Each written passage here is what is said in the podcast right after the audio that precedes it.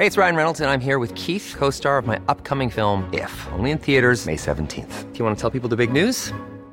All right, I'll do. Sign up now and you'll get unlimited for $15 a month in six months of Paramount Plus Essential Plan on us. Mintmobile.com slash switch.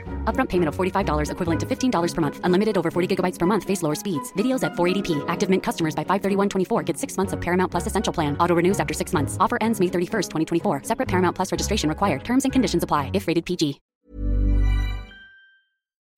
Esto es República H, la información más importante de lo que pasa en el interior de la República, con el punto de vista objetivo, claro y dinámico de Blanca Becerril.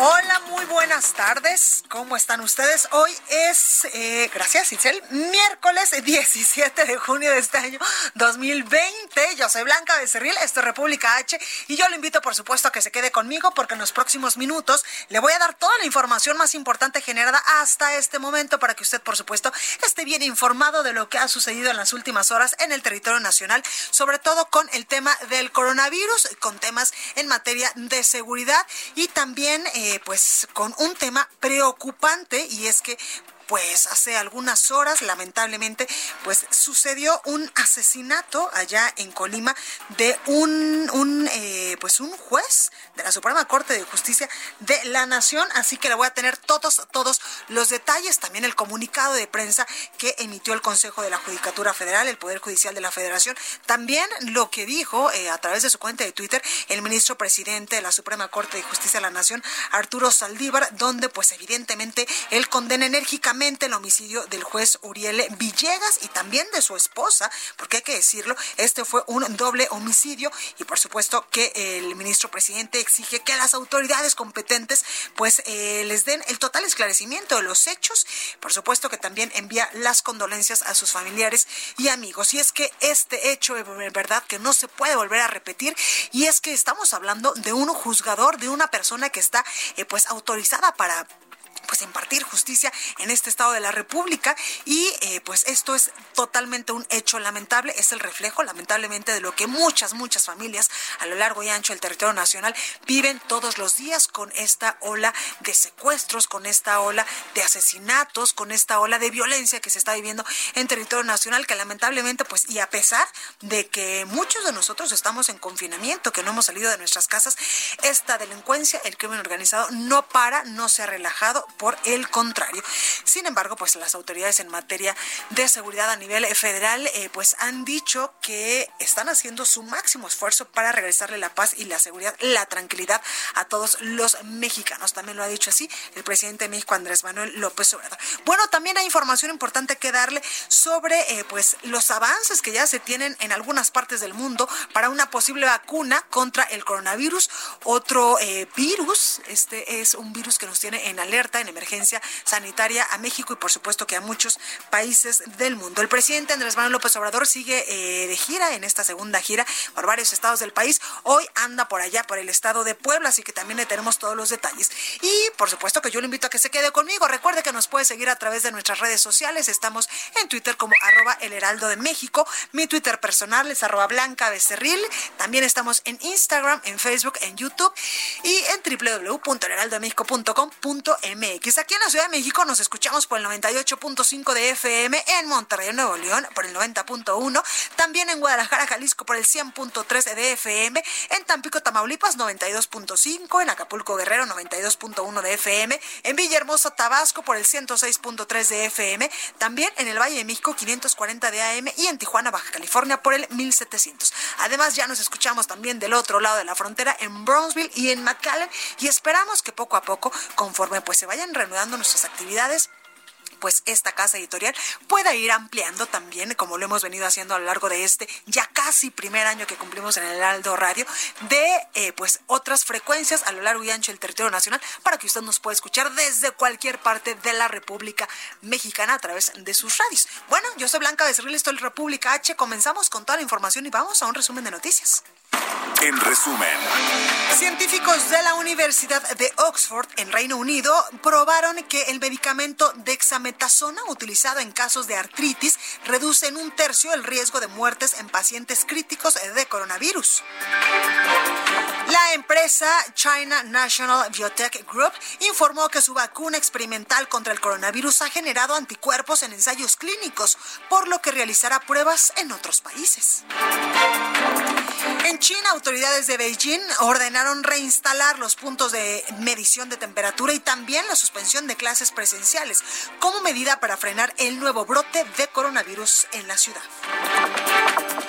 La Secretaría de Salud aquí en nuestro país informó que en México ya hay 154.863 contagios de coronavirus y 18.310 decesos. El conteo de la Universidad de Johns Hopkins de los Estados Unidos reporta que este miércoles en todo el mundo hay 8.196.000 contagios del nuevo COVID-19 y más de 444.000 muertes. El presidente de la Suprema Corte de Justicia de la Nación, Arturo Saldívar, informó que este martes fue asesinado el juez federal Uriel Villegas Ortiz junto con su esposa Verónica Barajas en su domicilio en el estado de Colima. En su conferencia de prensa de esta mañana desde la ciudad de Puebla, el presidente de México, Andrés Manuel López Obrador, expresó su pésame por el asesinato del juez Uriel Villegas y garantizó que habrá castigo para los responsables. Escuche mi más profundo pésame por el asesinato del licenciado Uriel Villegas Ortiz, juez del Poder Judicial Federal, y el asesinato también de su esposa. Desde luego es un crimen atroz. Por otro lado, el presidente volvió a criticar la creación de organismos autónomos en gobiernos pasados. Aseguró que supo de la existencia del Consejo Nacional para Prevenir la Discriminación por una polémica surgida en redes sociales. Ahora que hubo una polémica por un comentarista de redes sociales que fue invitado para un debate, me enteré de que existe, ¿cómo se llama? CONAPREP. CONAPREP. Es que un día voy a poner aquí cuántos organismos crearon para todo. La nota del día. Comenzamos con toda la información y vámonos en estos momentos con nuestra compañera Marta de la Torre hasta Colima, porque lamentablemente el día de ayer se registró el asesinato del juez federal Uriel Villegas Ortiz y de su esposa en una vivienda de la colonia Real Vistahermosa al norte de la capital de Colima. Marta, buenas tardes, ¿cómo estás? Hola, ¿qué tal Blanca? Buenas tardes. Efectivamente, como bien lo mencionas, el día de ayer por la mañana se registró este doble homicidio ahí en la colonia Real Vistahermosa donde se encontraba precisamente el domicilio del juez federal Uriel Villegas Ortiz y su esposa Verónica Barajas, quienes fallecieron en este ataque. También en ese domicilio vivían sus dos hijas y eh, quienes estaban presentes, así como una mujer que ayudaba con la familia. Y bueno, ellas se reportaron ilesas. De acuerdo con fuentes oficiales, el homicidio fue perpetrado por un grupo de hombres armados que ingresó alrededor de las 11 de la mañana, poco después de las 11 de la mañana, y bueno, eh, realizaron este doble homicidio. De acuerdo con los vecinos, se reportaron más de 20 detonaciones de armas de grueso calibre. Ya alrededor de las 11.30 de la mañana, pues ya se encontraba a la zona acordonada, estaba presente el Ejército Mexicano, la Guardia Nacional, la Fiscalía General del Estado y la Fiscalía General de la República, así como elementos municipales. Inmediatamente se dio a conocer eh, que eh, la FGR atrajo la investigación que inició desde ese momento y fue por la tarde cuando un grupo especial de elementos de la Agencia de Investigación Criminal de la FGR arribó acá al estado de Colima, provenientes de la Ciudad de México, para iniciar con las investigaciones para eh, levantar los, los indicios y bueno, pues eh, durante todo este tiempo se estuvo trabajando. Cabe destacar que el juez originario de Ciudad de Ciudad Juárez, Chihuahua, pues eh, tenía el nombramiento de juez de distrito del Centro de Justicia Penal Federal en el estado de Colima, un nombramiento en el cual pues apenas llevaba 15 días. Previamente a esto fue juez sexto de distrito de procesos penales en Jalisco donde pues de acuerdo con archivos periodísticos, Villegas Ortiz llevó a cabo el caso de Rubén Oseguera González, el Menchito, el hijo de Nemesio Ceguera, el Mencho, para un traslado del penal de Oaxaca al penal de Puente Grande en Jalisco. Eh, de acuerdo con eh, pues las fuentes, eh, pues estos serían, digamos, los antecedentes del juez. Sin embargo, pues en el caso de las autoridades estatales, el gobernador José Ignacio Peralta Sánchez durante gran parte de la mañana no se manifestó respecto a este doble homicidio. Fue hasta la tarde cuando indicó que la indignación y el apoyo por parte del gobierno del Estado a la Fiscalía General para que se esclarezca de inmediato el hecho. El coordinador de los diputados de Morena en el Congreso del Estado pues dijo que una vez más, una vez más solicitarán al gobernador que atienda el grave problema de inseguridad y es que como recordarás, Blanca, pues hace apenas 13 días se dio cuenta de la localización en una fosa clandestina del cuerpo sin vida de la diputada local Francis Anel Bueno Sánchez, quien había sido secuestrada apenas un mes antes.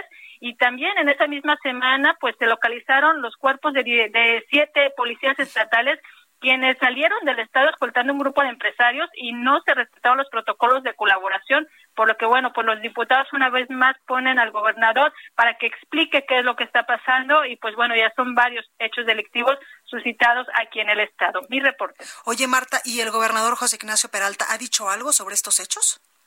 No, no ha dicho nada. Prácticamente desde que inició la cuarentena solo hemos visto al, gobernador en transmisiones especiales. Ya no ha habido ruedas de prensa ni eventos este, presenciales.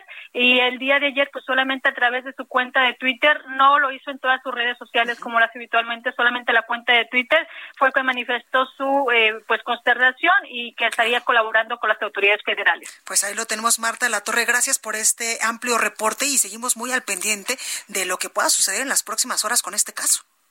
Claro que sí, seguimos pendiente e informando, Blanquita. Gracias, Marta, cuídate mucho. Bueno, y también, por supuesto, que el Consejo de la Judicatura Federal emitió un comunicado eh, respecto a este lamentable hecho.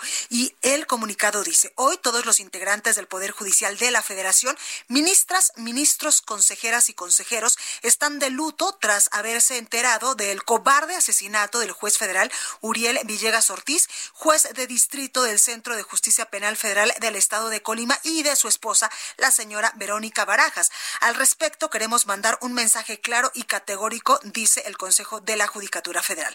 La actividad jurisdiccional seguirá adelante y no nos detendremos, menos con actos intimidatorios, a efecto de cumplir la misión que nos ha encomendado la Constitución y la cual hemos jurado para defender los derechos de todas las personas. Sabemos que la investigación ha sido atraída ya por la Fiscalía General de la República, pero en un marco de corresponsabilidad institucional Esperamos que trabajen de la mano las autoridades federales y estatales para dar con los perpetradores y que estos enfrenten a la justicia.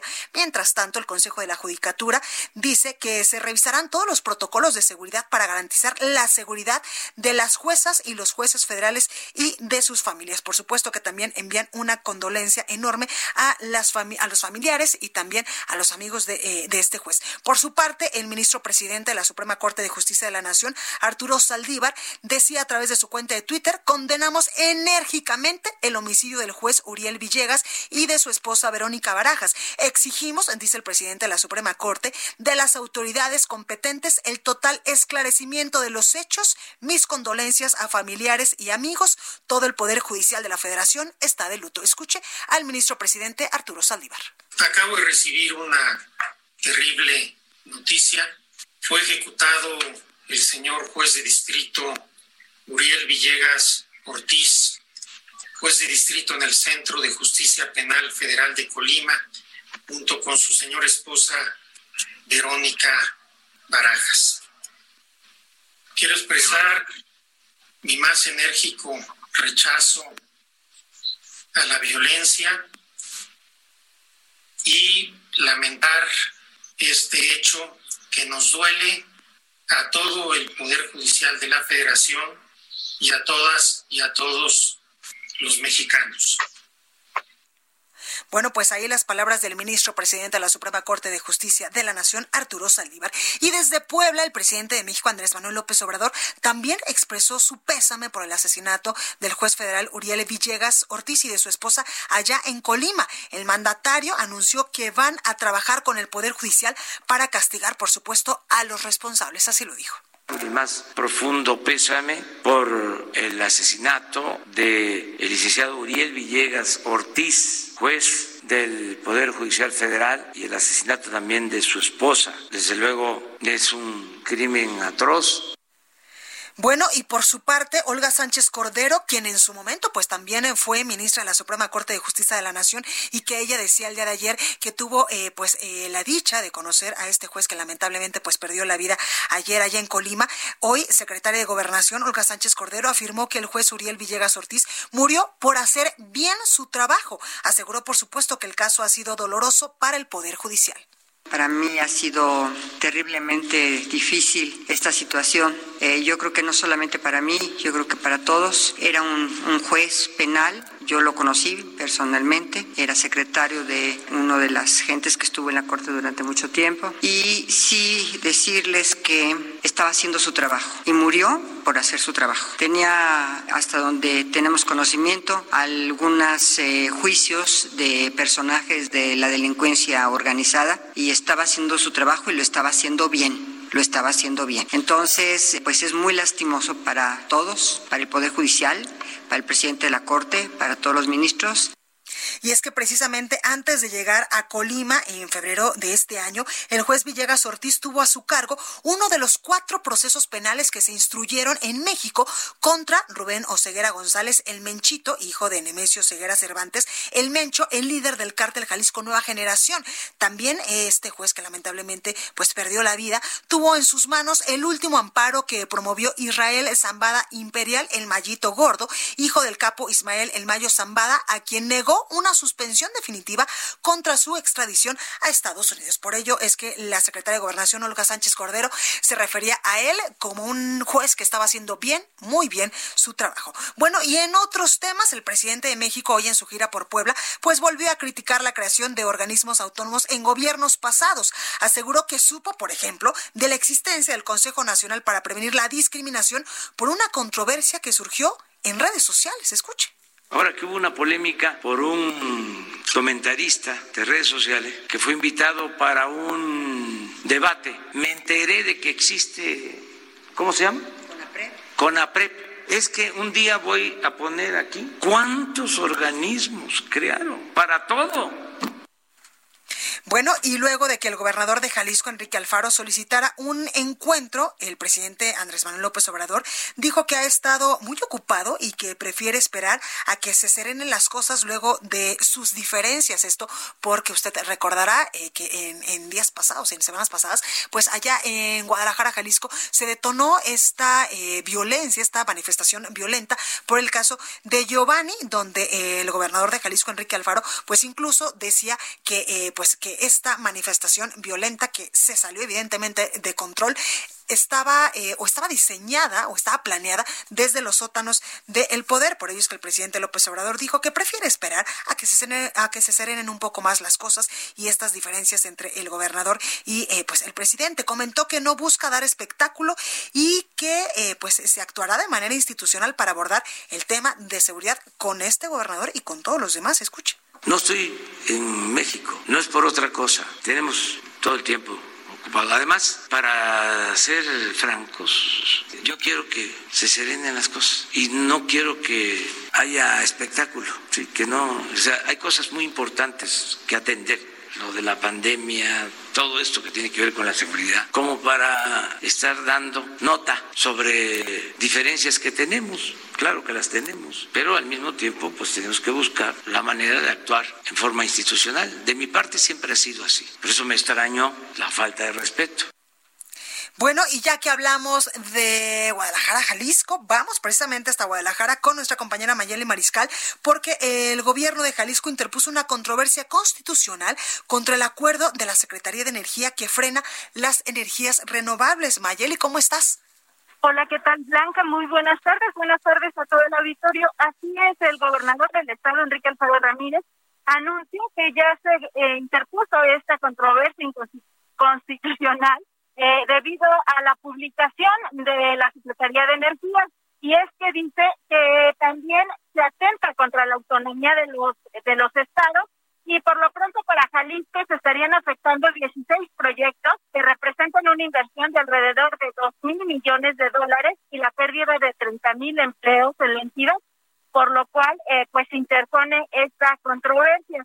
También comentar que, eh, de acuerdo con los acuerdos internacionales que se tienen firmados por parte de México, pues también esto estaría dañando eh, los compromisos que ya se tienen. Y por lo pronto también anunció que se estaría interponiendo en el Congreso local la propuesta o una reforma a la ley de Hacienda del Estado para crear precisamente un nuevo impuesto, una contribución a la emisión de gases a la atmósfera y este impuesto lo deberán de cubrir las unidades económicas, empresas o personas físicas que produzcan emisiones de carbono u otros gases a la atmósfera de determinadas sustancias generadas en sus procesos productivos. Eso es lo que informó el gobernador en cuanto a este tema.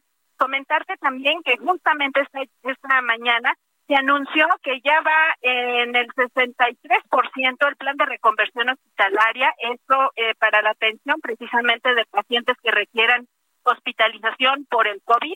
Eh, ya se anunció también en este hospital Ángel de Año que se contarán con 265 camas precisamente para la atención de estos pacientes. También eh, comentar que, bueno, la inversión para reconvertir este hospital fue de 177 millones de pesos.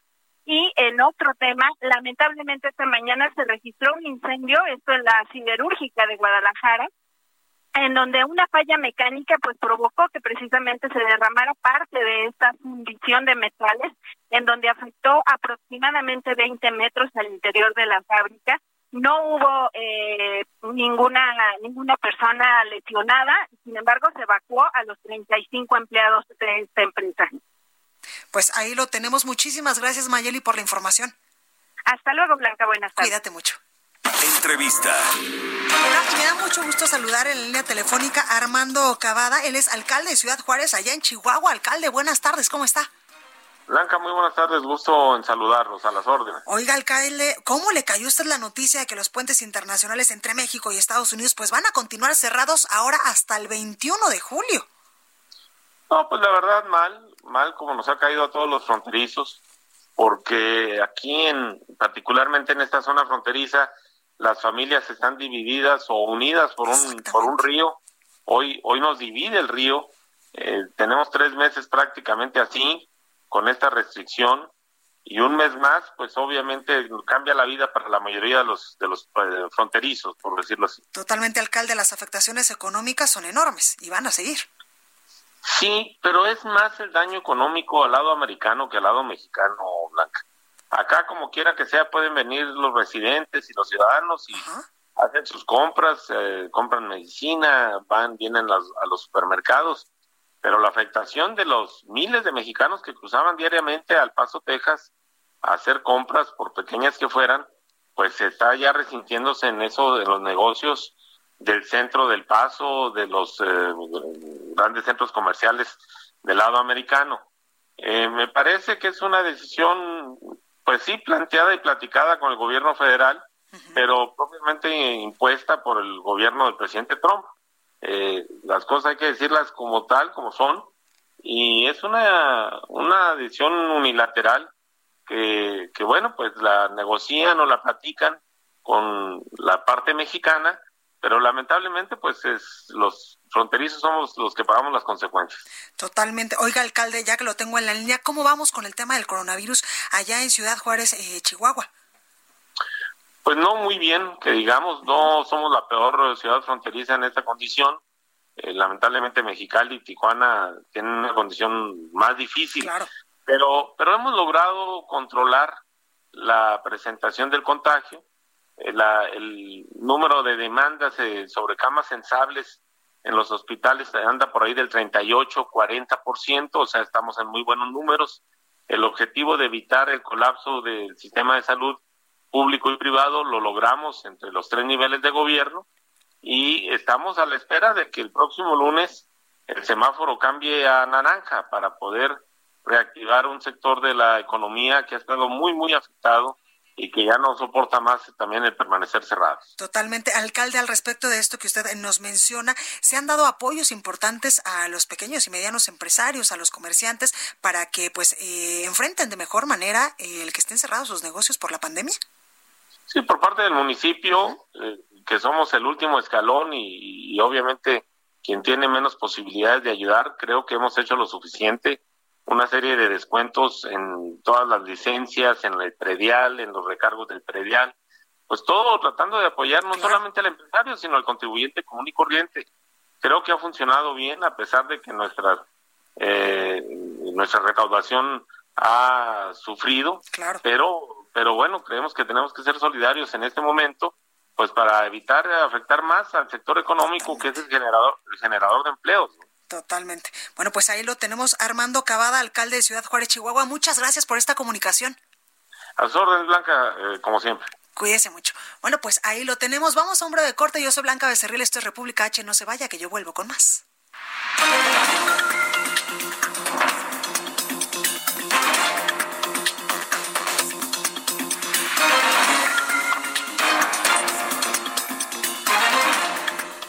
Continúa escuchando a Blanca Becerril con la información más importante de la República en República H.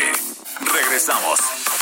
Estamos de regreso con la información más importante de la República en República H con Blanca Becerril transmitiendo en Heraldo Radio. ¿Qué tal amigos del Heraldo Radio? Un gusto saludarlos en este momento, en este instante y a esta hora, porque nada es casualidad. Y si ustedes están escuchando esta información, les va a encantar porque les queda, porque nos toca. Vamos a platicar con Adri Rivera Melo de un vaporizador esterilizante macro excepcional. ¿No lo conocen? Bueno, pues aquí ya está Adri para platicarnos al respecto. Adri, adelante, buenas tardes. Así es, mi querida Moni, muy buenas tardes, amigos, buenas tardes. Y bueno, pues tenemos que complementar nuestra protección con productos de alta tecnología que aumenten nuestra seguridad. Es por eso que Bros Company trae para todos nosotros un gadget electrónico de última generación. Será de gran utilidad para garantizar su protección en todo lugar y en todo momento. Se trata del vaporizador esterilizante macro, que basta con conectar el cable USB del vaporizador esterilizante macro a cualquier dispositivo y obtendrá un ambiente libre de cualquier riesgo para su salud.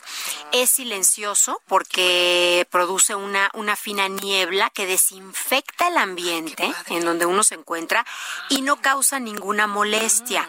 Resulta muy práctico utilizarlo para esterilizar el ambiente en casa, en la oficina, en el auto, inclusive en un salón de clases o en cualquier otro lugar que presente riesgos de contagio, también en salones de belleza, por supuesto.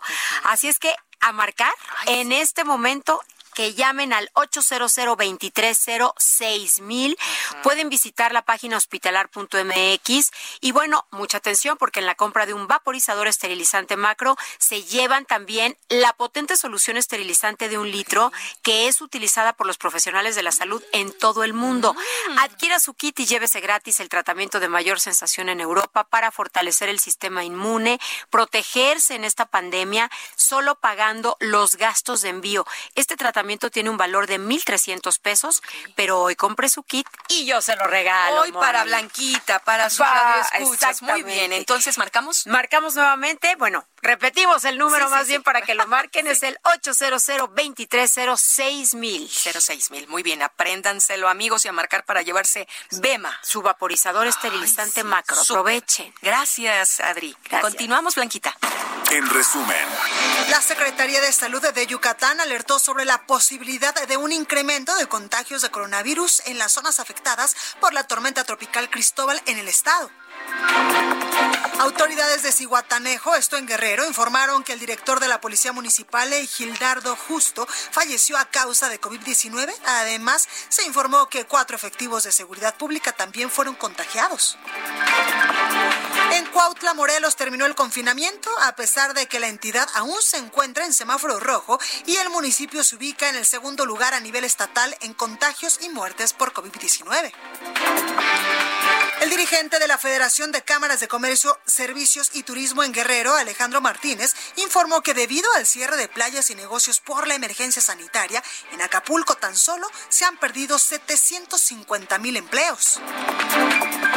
Presidente del Consejo Coordinador Empresarial de Chihuahua, Francisco Santini, señaló que aproximadamente 800 pequeñas y medianas empresas del Estado no podrán volver a las actividades ya que quebraron por el impacto económico de la pandemia. Y la Secretaría de Seguridad de Jalisco informó que 21 personas del municipio de Ixtlahuacán de los Membrillos ejercían labores de policía sin estar pues dados de alta en la corporación.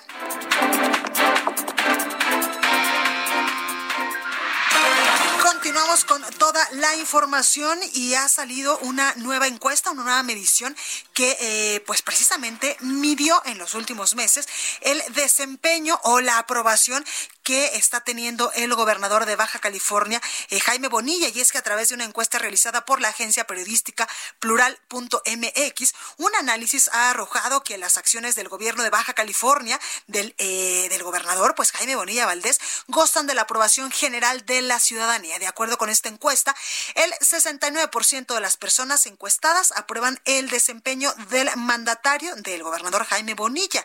Esta cifra representa la cifra máxima, la de mayor nivel de aprobación en esta encuesta durante toda su gubernatura. Esto podría ser, eh, dice la encuesta, eh, pues un indicador de que la población ha visto eh, aspectos positivos en el manejo de la crisis sanitaria provocada por el COVID-19 que ha azotado la región desde el mes de marzo, a pesar de que el estado fronterizo pues se encuentran dos ciudades afectadas fuertemente por el virus, que son Tijuana y Mexicali.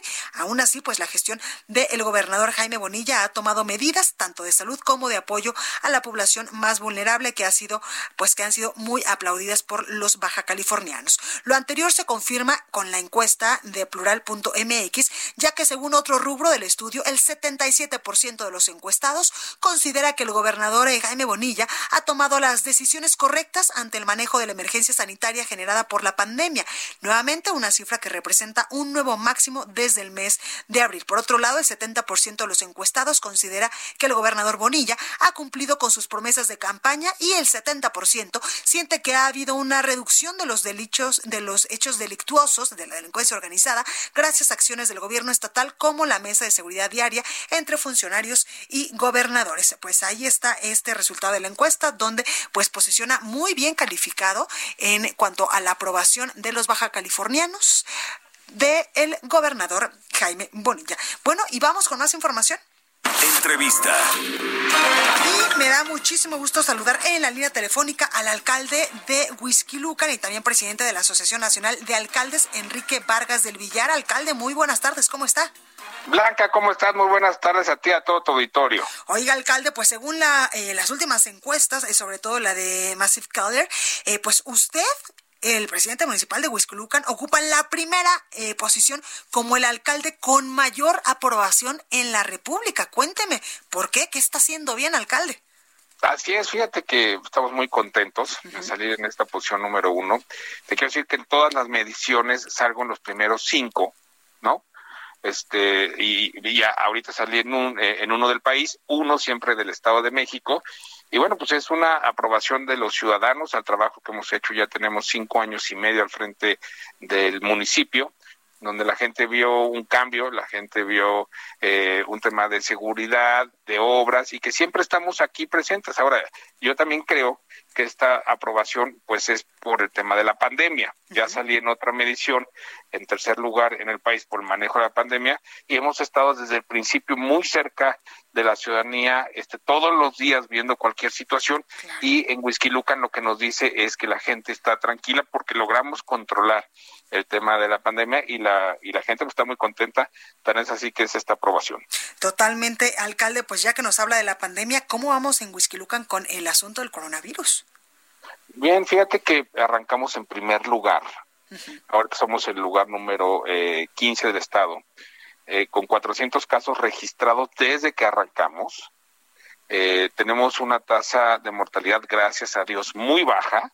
Y esto es porque Whisky Lucan entendió primero qué estaba pasando. Segundo, un trabajo en conjunto de la ciudadanía, la cual agradezco, y gobierno. Vieron todas las recomendaciones que se hacían diario y se quedaron en casa. Y también hicimos muchas estrategias eh, eh, para que pudieran eh, quedarse en casa. Hemos dado más de 140 mil apoyos al municipio, a la gente, y es por eso que está muy tranquilo el municipio de Huizquilucan y estamos saliendo adelante de esta pandemia. Oiga, alcalde, ¿y el tema de seguridad bajó, aumentó, se mantuvo con este tema de la pandemia?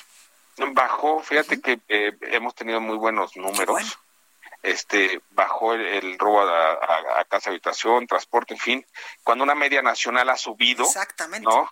Aquí Whisky Lucan ha sido eh, ha, estado muy controlado y te quiero platicar que tuvimos al arranque de la pandemia una amenaza de saqueo. Eh, una banda quería meterse a un centro comercial aquí en Interlomas y los logramos detener. No lo había querido sacar en medios porque la gente estaba pues muy preocupada, pero hoy aquí en tu programa, que me da mucho gusto hacerlo, detuvimos esta banda eh, de saqueo, ya están en la cárcel, ya están procesados y Huizquilucan es un municipio seguro. Eh, alcalde, con respecto a esta banda, ¿era una banda que era, eh, pues, normalmente utilizara este modus operandi para delinquir? ¿O era la primera vez que lo hacía? Fíjate que es una era, una banda de jóvenes que se estaban organizando por redes sociales. Ah, no, bueno. Yo en lo personal hablaba vía WhatsApp con, eh, con la líder de este movimiento, porque abrieron un grupo de WhatsApp en donde nosotros nos infiltramos. Vi quién era la administradora y yo personalmente hablaba con él, decía que los íbamos a agarrar. Esto fue los primeros 20 días. Estuvimos 15 días en alerta máxima. Este, y lo que pude ver, Blanca, es que eran jóvenes de, eh, de otros municipios que, querían organizar a jóvenes del municipio de Huizquilucan, de las zonas populares, en donde les prometían que iban a tener teles de plasma, y, o sea, no, no, no, no, no eran tan delincuentes, vamos a decirlo, los líderes sí, y por medio de redes sociales, en, en, en, páginas, se, se, se trataron de organizar. Se ponen de acuerdo. Y el día, se ponían de acuerdo, y un domingo dieron ya la instrucción porque decían, oigan, organícense, organícense. Y un domingo, ya hace dos meses y medio, fue cuando dijeron, hoy es el día, nos vemos en dos horas y nos movilizamos rápido. Yo personalmente, Blanca, llegué al operativo, personalmente estaba al frente del operativo en el lugar, esperándolos. Qué bárbaro, alcalde. Siempre tuve yo una comunicación con eh, la líder de la banda, que yo pensé que era hombre. Ella, obviamente, en, el WhatsApp era un WhatsApp de, de, estos amigos Kit, pero cuando es el día que suben a la página y al, y al, y al grupo de WhatsApp que habían organizado, le dije, te voy a agarrar. Y me contesta, estoy ocupada y voy para allá. Y dije, porque tuve comunicación todos los días durante 15 días, Blanca. No, bueno, alcalde, qué bárbaro. Este, y cuando me estoy ocupada le dije, ¿cómo? Eres mujer. Y ahí fue cuando supe que la, la, la, cabeza de todo esto, que a esa no la agarramos, agarramos a los de abajo, era mujer la que estaba llevando este, este tema. Pero ya le están siguiendo la pista. Fíjate que eh, traemos ya, no quiero decir mucho, pero, pero ahí vamos, pero a los de abajo sí están procesados, de, este, no llegaron ese día porque eh, este, tuvimos a la Guardia Nacional, Policía Municipal, Policía Estatal, más de 600 elementos, yo al frente, ¿no? Y no llegaron, pero, y de ahí los localizamos, que estaban cerca de aquí, y fue cuando los detuvimos y ya están procesados. no, no lo había querido decir, pero me da suelta la oportunidad en tu programa de contar esto. Qué historia, alcalde, en verdad. Y pues a cuidarse muchísimo.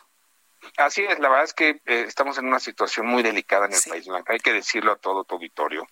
Faltan, eh, yo creo que semanas, faltan meses de esta pandemia y, y tenemos una situación económica en todo el país también muy fuerte y es por eso que debemos de trabajar en conjunto, ciudadanía y gobierno para salir adelante. Los mexicanos siempre hemos salido adelante, somos un gran país y tenemos que salir de esta blanca. Totalmente. Oiga, alcalde, pues con todo esto que nos está diciendo, pues ya entendemos cómo es que sale en primer lugar de los alcaldes mejor evaluados del país.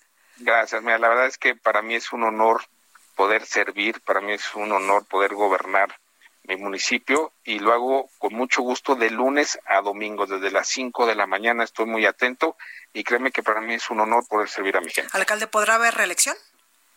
Yo, yo ya me reelegí, yo ya me reelegí, ya no. Este, este no, ya no, ya no, este, ya, ya son cinco años y medio. Te voy a dar un dato ya para ir cerrando. Mi primera elección gané por 380 votos de diferencia.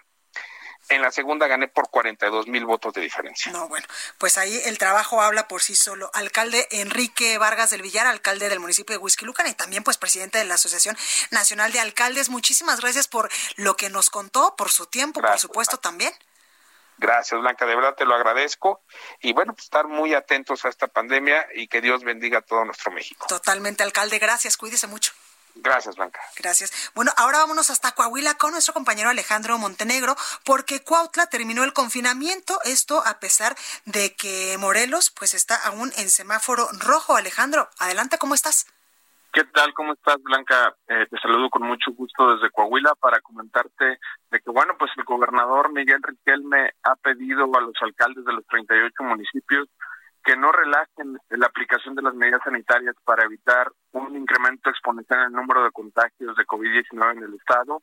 Y es que, bueno, pues en los últimos días se han registrado eh, un promedio de 100 casos diarios en la entidad, debido a que se ha incrementado la aplicación de pruebas en el estado. Son ya entre 600 y 700 pruebas las que se aplican en Coahuila y eso, bueno, pues ha incrementado, son ya más de 2.400 casos confirmados en el estado y bueno, pues esto, además de la reactivación económica paulatina que se ha hecho en el Estado, hay que recordar que ya se reabrieron comercios que estaban considerados como no esenciales, hoteles, restaurantes, mercados, y bueno, pues esto ha incrementado la movilidad en los municipios de Coahuila y por ello es que el gobernador pide a los alcaldes que, bueno, se sigan abocando a las medidas sanitarias de sana distancia, del uso de cubrebocas obligatorio en la vía pública y pues, sobre todo en estos establecimientos que ya fueron abiertos y tomando en cuenta que ya está por iniciarse la segunda etapa de reactivación económica donde también se contempla ya la reapertura, por ejemplo, de giros como gimnasios, eh, el tema de ceremonias religiosas, entre otros establecimientos que están ya por abrir sus puertas en algunas regiones del estado. Finalmente, comentarte que miércoles se registraron 48 nuevos casos de COVID hasta el momento. Con esto ya son 2.482 en todo el estado, incluidos 127 decesos blancos. Ahí lo tenemos. Eh, muchísimas gracias. Muy buenas tardes. Gracias, Alejandro. Y como usted ya lo acaba de anunciar, eh, bueno, de escuchar el anuncio del gobernador de Coahuila que pide a los alcaldes mantener medidas sanitarias en todos sus municipios. El análisis. Bueno, me da muchísimo gusto saludar en este espacio a Arturo Ávila, presidente de IBN y también de V Analytics y experto, por supuesto, en seguridad nacional por ni más ni menos que la Universidad de Harvard. Arturo, ¿cómo estás? Blanca, con el gusto de saludarte, por supuesto, y con el gusto de saludar a tu auditorio, como siempre. Oye, eh, Arturo, en estos días, pues publicaste una nota muy buena, literalmente, aquí en las páginas del Heraldo de México, donde la titulas Empleo sí, pero ¿de qué tipo? Y es que, pues, todo mundo, pues, entendemos que esta pandemia del coronavirus va a dejar dos importantes estragos en nuestro país y en muchas partes del mundo. Por supuesto, en un primer momento, la crisis sanitaria, la crisis en materia de salud, pero también una crisis económica que se está viendo ya reflejada en la pérdida de muchísimos, muchísimos empleos. Es cierto, Blanca, acabas de tocar un tema muy importante. De acuerdo con datos de la CEPAL, el desempleo en América Latina va a rondar en los 37.7 millones de personas. Por supuesto, esto va a tener consecuencias muy importantes para la región. Va a haber un aumento lamentable de la pobreza que se estima en alrededor de 30 millones de personas. Incluso en economías eh, como la de Estados Unidos, por ejemplo, la tasa ya está alcanzando los 15 puntos porcentuales. Esta blanca, para que se entienda la gravedad del tema, es la más alta desde la depresión de principios del siglo pasado. Quiere decir que el impacto de la pandemia, pues lamentablemente también va a afectar a México, en donde ya se han anunciado en abril, por ejemplo, que se perdieron cerca de 600 mil empleos, que sumados a los del mes de mayo, pues vamos a llegar al millón. Y esto sin tomar en cuenta la encuesta telefónica que hizo el INEGI, en donde se estiman 12 millones de personas que no tienen o que no tienen un empleo formal, que dejaron de percibir ingresos. Es decir, las cifras no son buenas, pero bueno, tampoco quiero ser negativo y de lo que trata el artículo es justamente de cómo en estas eh, épocas se pueden lograr cosas distintas y aprovechar la crisis para mejores cosas, Totalmente, y aprovechar la crisis, como tú bien dices, eh, Arturo, para crear otro tipo de oportunidades y también pues para darle más, eh, pues más peso en la economía a todas estas cosas digitales, al trabajo desde casa y a muchas cosas que se pueden emplear, por ejemplo, en las empresas para hacerlas más seguras y también para proteger los empleos y la salud en estos momentos de sus, de sus trabajadores. Así es, mira, el futuro, el futuro está en el desarrollo tecnológico, está en la digitalización de los servicios, está en el machine learning, en la inteligencia artificial, en las plataformas geoespaciales, en los centros desarrolladores de talento, en los tanques de pensamiento. ¿Cuántas veces hemos platicado esto, Blanca? Pues bueno, ahorita es una enorme oportunidad. México cuenta con muchísimos profesionales en el área y además que están desaprovechados, ¿no? Y estas eh, oportunidades de innovación tecnológica hoy son un gran momento para poder llevarse a cabo. Mira, te voy a dar algunos datos. Eh, a finales de marzo, las aplicaciones utilizadas para realizar videoconferencias como Zoom, por ejemplo, claro. había sido una de las aplicaciones más descargadas durante el confinamiento, ¿no? En segundo lugar, otra plataforma que utilizó Android y el primero fue iOS, ¿no? De acuerdo con una plataforma que se llama Priority Data, durante el mismo mes se descargaron 26.9 millones de veces alrededor del mundo. Esto quiere decir que los sectores que hoy van a tener un desarrollo muy importante, pues van a requerir de trabajos presenciales, por supuesto van a recurrir a la implementación de edificios inteligentes, servicios automatizados, por supuesto el uso de sensores, entre otras cuestiones de altísima tecnología. Totalmente, Arturo. Y pues ya nos dimos cuenta en esta pandemia que gracias a la tecnología pues se puede trabajar desde cualquier parte del mundo, desde tu casa, evidentemente desde tu oficina o desde cualquier otro sitio. Sin duda, además se puede elevar la, elevar la calidad de vida. Y la si logramos aprovechar este momento, claro. si logramos aprovechar este momento para entrarle con ganas a toda la parte de tecnología, hay una área de oportunidad muy importante. Y te voy a dar algunos datos que son relevantísimos. Mira, México apenas comienza comienza con este tema de la competitividad. Hay un indicador que se llama The Competitive Intelligence Unit, que dice que solo el 17% de las microempresas, microempresas en México, tienen una herramienta tecnológica para hacer trabajo de manera remota. También la UNAM dice que dos de cada diez empresas están preparadas para realizar este trabajo a distancia. Y por otro lado, tienes a la Secretaría del Trabajo y Previsión Social, que dice que alrededor del 70% de las empresas tienen potencial para implementar trabajo a distancia. Yo creo que es una gran oportunidad, hay un nicho de oportunidad. Totalmente, Arturo, y me gusta mucho cómo terminas este, eh, pues este artículo que escribes en el Heraldo de México, donde nos dices pensar en el tipo de empleos que se necesitan nos permite, por supuesto, pensar en qué tipo de país vamos a querer a futuro. Claro, mira, ¿qué tipo de país queremos seguir siendo? el país en donde tenemos empleados que hacen trabajos mal pagados, que parecen esclavos del futuro, o el país de gente preparada, de gente que tiene condiciones iguales y de gente que se sube a las nuevas plataformas y a la nueva tecnología, que es lo que deja mayor rentabilidad. Esa es la pregunta y hoy creo que hay un parteaguas que nos debe llevar a ser ese tipo de país. Por eso el artículo se titula justamente Empleos, sí, pero ¿de qué tipo, Blanca? Totalmente, pues ahí lo tenemos. Arturo Ávila, presidente de IBN, también de V-Analytics y experto en seguridad nacional por Harvard. Muchas gracias por todos estos datos, por esta comunicación y también por poner este eh, importante tema sobre la mesa. Claro, muchísimas gracias a ti, Blanca. Vale la pena echarle un vistazo. Lo pueden encontrar en el Heraldo de México, por supuesto. En la página 32 hay una infografía muy interesante que explica de forma muy clara qué potencial tenemos para entrarle justamente a la era de la tecnología con ganas en nuestro país. Totalmente, totalmente. Arturo, muchas gracias. Un abrazo, un abrazo a todos, eh, la gente que te escucha, Blanca. Gracias, un saludos. Gracias, igualmente. Bueno, pues ahí lo tenemos es una muy buena oportunidad. Todas las crisis siempre nos dan también la oportunidad de ampliar nuestros horizontes, de ver un poco más allá y como nos lo acaba de decir hace unos momentitos Arturo Ávila, el tema de la tecnología, de transitar de una economía pues muchas veces eh, de mano de obra pues básica, de maquila, a una eh, pues a una economía digital con mayores avances tecnológicos, por supuesto que nos va a acercar poco a poco y de manera pues importante al futuro. Bueno, hasta aquí este espacio informativo. Yo soy Blanca Blanca esto fue República H. Yo lo espero el día de mañana en punto de las 12. Mientras tanto, lo dejo con la nota amable del día de hoy. Cuídese mucho.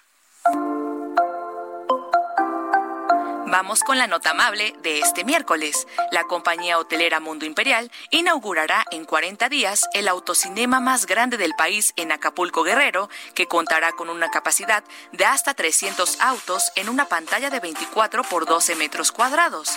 Se trata de un incipiente concepto de entretenimiento para la firma de cara a las tendencias de distanciamiento social por la pandemia de COVID-19. Seyed Resvani, director general de la empresa, explicó que Acapulco puede aprovechar la cercanía con la Ciudad de México para la reactivación de las actividades turísticas, ya que se prevé que los destinos cercanos en auto puedan resultar más competitivos. Por eso también se considerará utilizar la nueva instalación para proyectar conciertos y otros eventos masivos.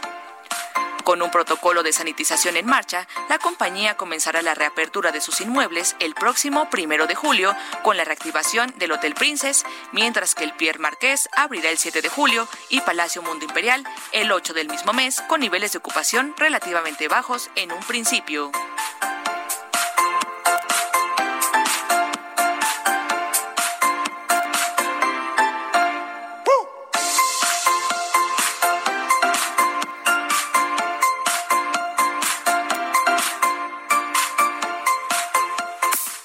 Fue República H, la información más importante de lo que pasa en el interior de la República, con el punto de vista objetivo, claro y dinámico de Blanca Becerril. Continúa escuchando Heraldo Radio, donde la H suena y ahora también se escucha.